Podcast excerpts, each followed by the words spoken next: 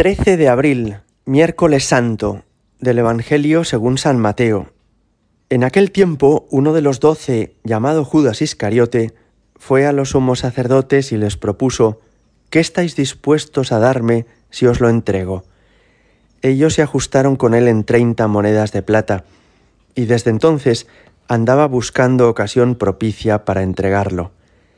El primer día de los ácimos se acercaron los discípulos a Jesús y le preguntaron, ¿Dónde quieres que te preparemos la cena de Pascua?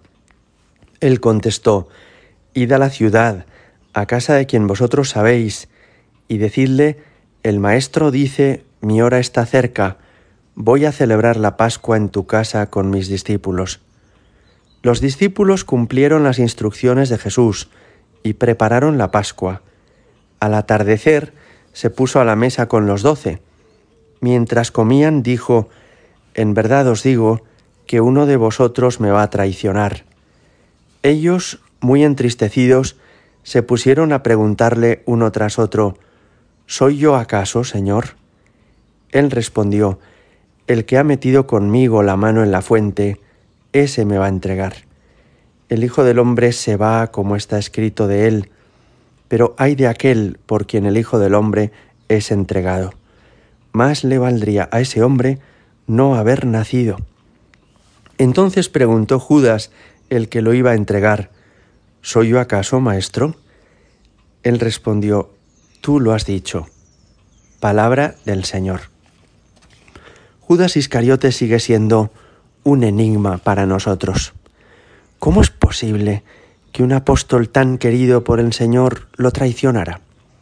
Fue testigo de los milagros de Jesús, escuchó sus predicaciones, compartió con él momentos de amistad. Podríamos pensar que lo conocía bien, pero hay algo que se quebró en el interior de este hombre atormentado. Quizá fue la decepción de que Jesús no viniera con planes de éxito militar o político contra el invasor romano. Posiblemente tuvo miedo a terminar sufriendo como veía que iba a sufrir Jesús. Tal vez la avaricia le hizo desear apasionadamente aquellas treinta monedas de plata que se mancharían de sangre por su deserción. Pobre Judas Iscariote tan cerca como estuvo del cielo, prefirió renegar de él. Jesús habla de él con una expresión terrible. ¿Qué destino le esperaba a Judas para que Jesús diga que hubiera sido mejor no haber nacido? El desenlace trágico de este apóstol de Jesús es una llamada de atención para nosotros.